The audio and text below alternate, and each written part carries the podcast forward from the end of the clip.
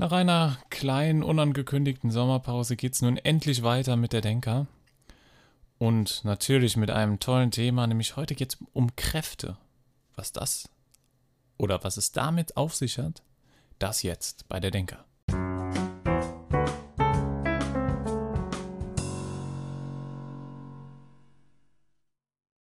Ja, Kräfte. Ein interessantes Thema. Was sind Kräfte eigentlich? Im physikalischen Sinne. Und ja, überhaupt, was sind Kräfte? Eine Frage, die am Anfang eigentlich doch ganz simpel zu sein scheint. Wenn man sich überlegt, das ist eine Kraft, es gibt eine Wirkung und darauf folgt eine Gegenwirkung. Und das ist doch eine Kraft. Eine Kraft wirkt auf etwas und dadurch wird Energie übertragen. Und das ist dann eine Art, dieser Prozess, das ist dann Kraft oder nicht? Oder das Potenzial, wie viel Energie übertragen werden kann? Ja. Guck, da kommt man schon so langsam ins Straucheln. Und braucht es immer eine direkte Wirkungsgrad. Das heißt, braucht es immer eine direkte Verbindung, weil zum Beispiel es gibt verschiedene Kräfte, die wir hier sehen, die wir auf verschiedene Arten beschreiben. Kraft klassischen Schlag. Ich habe Kraft und diese Kraft gebe ich sozusagen in gewisser Weise, wandle ich in Energie um oder produziere damit Energie oder wende ich auf, um Energie zu, äh, zu produzieren, um was hochzuheben, um was damit zu machen ja. Aber dabei habe ich ja eine direkte Verbindung zu dem Objekt. Ich fasse was an, habe eine direkte Verbindung zu Wasserflaschen zum Beispiel, die man hochheben muss, zum Beispiel. Ein ganz simples Beispiel, gerade bei solchen Temperaturen, wo man viel trinken sollte. Genau. Ähm, ja, aber jetzt überlegen wir, gehen wir mal weiter. Das ist aber nur ein Fall, eine Art.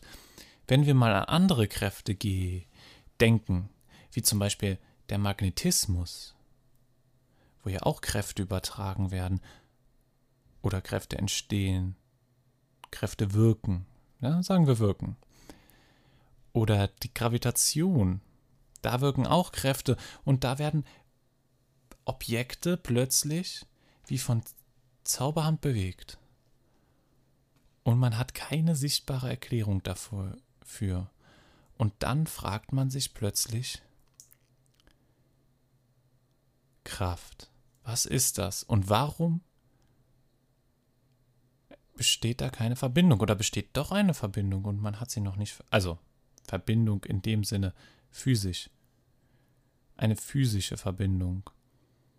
Es muss ja irgendeine bestehen, aber wie besteht diese? Oder besteht doch keine? Wie wirkt die Kraft?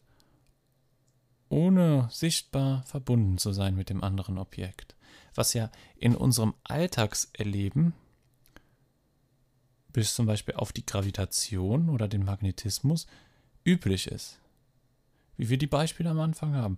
Ich habe hier einen Stift, wenn ich den hochhebe, habe ich ja eine Verbindung. Ich kann ihn nicht, wie in Star Wars zum Beispiel, mit der Macht oder ähnlich hochheben. Nee, ich muss den Stift anfassen.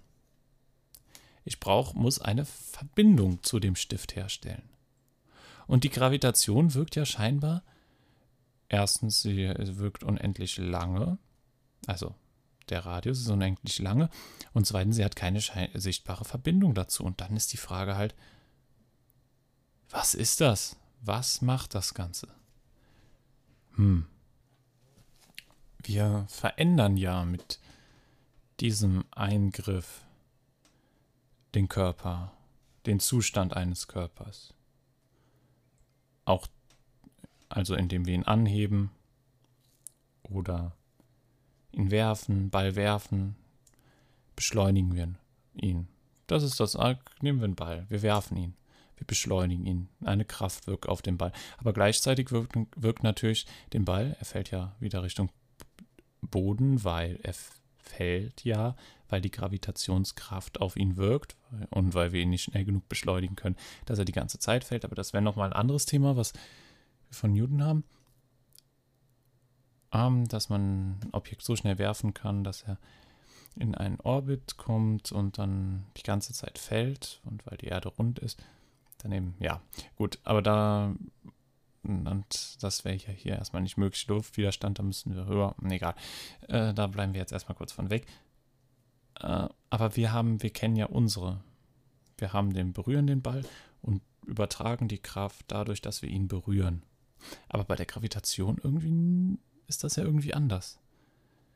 Genauso wie beim Magnetismus. Wenn etwas magnetisiert wird, wird ja eine Kraft übertragen, ohne dass man sie berühren muss. Man merkt das ja, da ist ja Luft dazwischen, wenn man zwei Magnete aneinander hält und je nachdem mit welchem Pol, dann stoßen sie sich ab. Man merkt es, man muss mehr Kraft an, einwenden, um sie auf der gleichen Ebene zu halten oder sogar noch näher zu bringen. Oder man muss Kraft aufbringen, um sie eben da zu halten und weiter wegzuziehen, je nachdem, ob man entgegengesetzt oder gleich gepolte Magnet, äh, die Magnetseiten eben entgegengesetzt sind oder gleich. Genau. Dann eben die unterschiedlichen Effekte. Und jetzt fragt man sich, was ist das? Was kann das sein? Und wir könnten jetzt eigentlich schon aufhören und sagen, ich weiß es nicht. Aber es wäre doch ein bisschen zu einfach, oder? Zu sagen, ich weiß es nicht, heißt ja, wir müssen es herausfinden noch. Wir wissen es noch nicht. Aber was könnte es denn sein? Man spielt natürlich, an Gravitation denkt man natürlich gleich an Einsteins Relativitätstheorie. Gravitation, Krümmung der Raumzeit. Dass jedes Objekt die Raumzeit krümmt und dass ein gewisses Maß und dadurch eben diese Gravitation entsteht. Man vielleicht kommt das den meisten bekannt vor, dieses klassische Experiment. Man spannt ein Tuch auf, legt da eine schwere Kugel rein und dann eine andere und ganz viele kleine und die ganz vielen kleinen werden durch die Wölbung im Tuch als zu der großen Kugel gezogen. Das ist Gravitation. Und sie haben alle, aber trotzdem haben alle doch so ein kleines Feld, also eine kleine Anziehungskraft um sich herum, aber im Endeffekt werden sie alle noch zu großen gezogen, ja. So stellt man sich ein bisschen Gravitation vor. Gut. Ist eine Möglichkeit.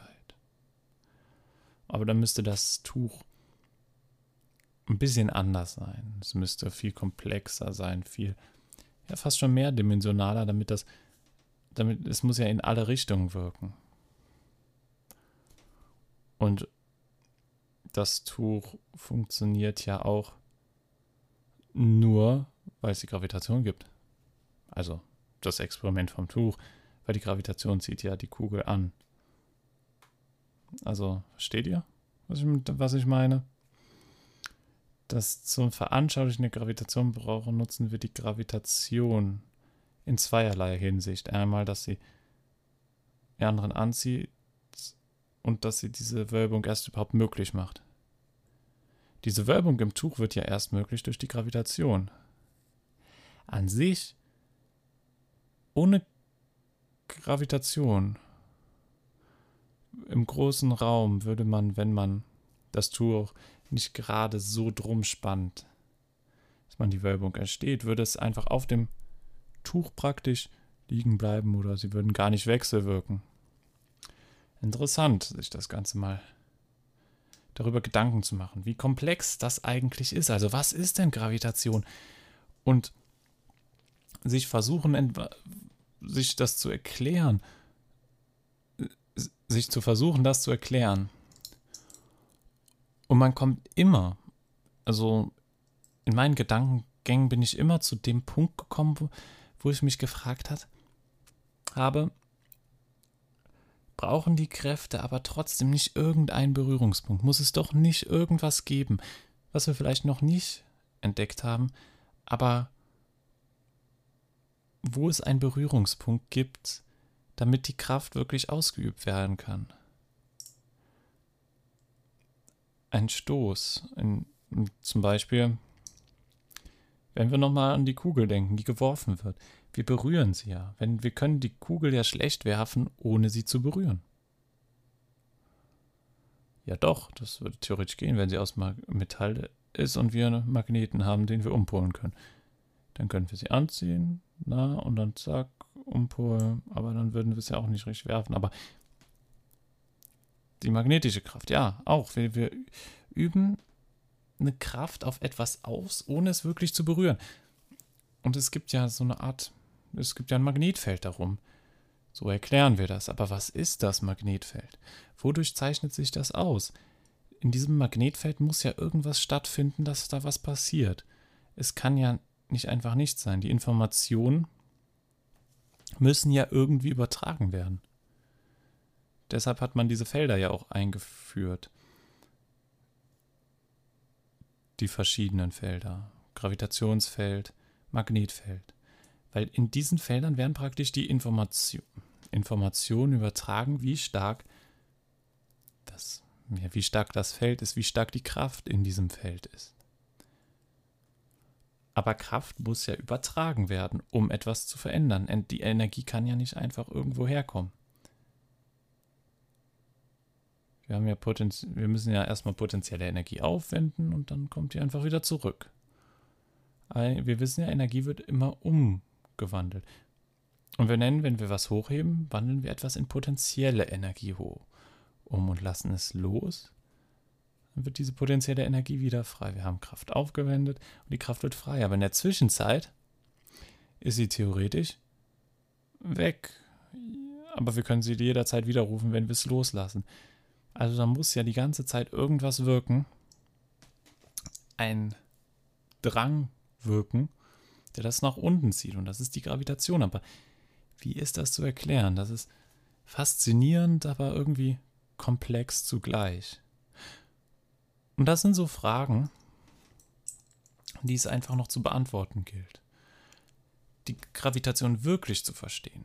Natürlich gibt es Ansätze, wenn wir auch an verschiedene Teilchen wie das Graviton denken, wo man das dann ein bisschen auf Quantenebene versucht zu verstehen. Aber trotzdem Teilchen, wir brauchen dann noch mehr. Ein reines Teilchen, wo ist wieder diese Verbindung? Wisst ihr, diese Kräfte, genau, dann kommen wir. Und eigentlich sind dann damit, dadurch, dass wir dann auch nur von aus Atomen bestehen, die ja auch durch solche unsichtbaren Kräfte zusammengehalten werden. Ich nenne sie jetzt einfach mal unsichtbar, weil wir sie nicht, erst, ja, weil sie, wir sie nicht sehen können und noch nicht mal richtig erklären, aber nicht richtig verstehen. Ja, unsere Atome, die Kernkräfte, starke, schwache Kernkraft, die das Innerste von Atomen zusammenhält, aber auch verhindert, dass sie auseinanderreißen so viele Kräfte und sie wirken auf so unterschiedliche Weisen. Also sie wirken ja nicht alle gleich. Zum Beispiel, wenn wir nochmal an die Kernkräfte, die da, die auch dadurch sind ja auch Kernspaltungen möglich durch die, durch das ansatzweise Verstehen der Kernkräfte, dass die nur auf sehr die starke Kernkraft, dass sie auf sehr geringen ähm, geringer Distanz nur wirkt, aber dafür unglaublich stark und die andere eben nicht so stark, aber dafür auf größere Distanz. Boom. Wenn man sich das mal überlegt, das widerspricht doch irgendwie. Es, kann, es ist zwar ganz stark, aber dann plötzlich gar nicht mehr da. Und etwas ist nicht so stark, wird nicht stärker, wenn es näher kommt, aber es ist immer da in gewisser Weise. Also es ist über eine längere Distanz da und dann, juh. Sowas zu verstehen, das ist doch faszinierend irgendwie und verwirrend zugleich. Und es zeigt eben auch, weil man denkt, vielleicht mag der ein oder andere hin und wieder mal denken. Wir wissen schon so viel. Was gibt es überhaupt noch, was man herausfinden kann? Ja. Und dann würde ich sagen, guck dir die Kräfte auf, ma äh, an, mach die Augen auf. Es gibt noch so viel, was wir überhaupt noch nicht verstehen und was dann wieder daraus für Möglichkeiten entstehen könnten, wenn wir es richtig verstehen. Es ist noch viel. Es wurden großartige Entdeckungen gemacht. Wir wissen, dass etwas existiert, wie solche Kräfte zum Beispiel. Aber es gibt immer noch viel zu verstehen dabei.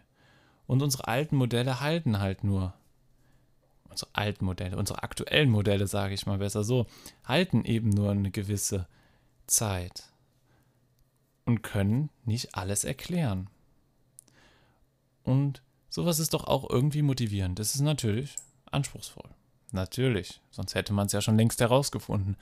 Aber es motiviert doch auch, darüber nachzudenken und vielleicht verschiedene Theorien einfach mal auszuprobieren, durchzudenken. Manchmal kommt man an Stellen, denkt man, man hat was und dann kommt an Stellen, ja, ist doch falsch. Aber es hat mal jemand gesagt, jetzt fällt mir natürlich der Name nicht ein, dass jede falsche Theorie immerhin eine Theorie ausschließt. Und also der Gedanke ist in etwa so. Ich bin mir nicht mehr sicher, wer es war. Aber der Gedanke, den finde ich ganz schön. Auch wenn man mal falsch liegt, man hat aber immerhin herausgefunden, dass es falsch ist. Und das ist ja ein Schritt in die richtige Richtung. Man weiß, dass etwas falsch ist. Natürlich ist es, wäre es für einen selber viel schöner, das Richtige herauszufinden. Aber beides ist in gewisser Weise ein Erfolg. Ja. Und deswegen, warum sich nicht mal Gedanken darüber zu machen, sich damit ein bisschen beschäftigen. Es ist so komplex, aber doch irgendwie doch so wunderschön. Und es macht auch einfach Spaß manchmal. Na gut, mir zumindest. Vielleicht. Über verschiedene Sachen nachzudenken. Das heißt auch der Denker. Wir wollen nachdenken über Sachen. Und das sind eine davon. Und es hilft uns, Sachen zu verstehen. Und es bringt uns ein Stück weiter. Ja, mit diesen Gedanken entlasse ich euch für heute. Natürlich, nein. Dann bedanke ich mich natürlich fürs Zuhören ganz, ganz herzlich. Und denkt darüber nach. Und wie immer, erst hören, dann denken. Euer Denker. Ciao.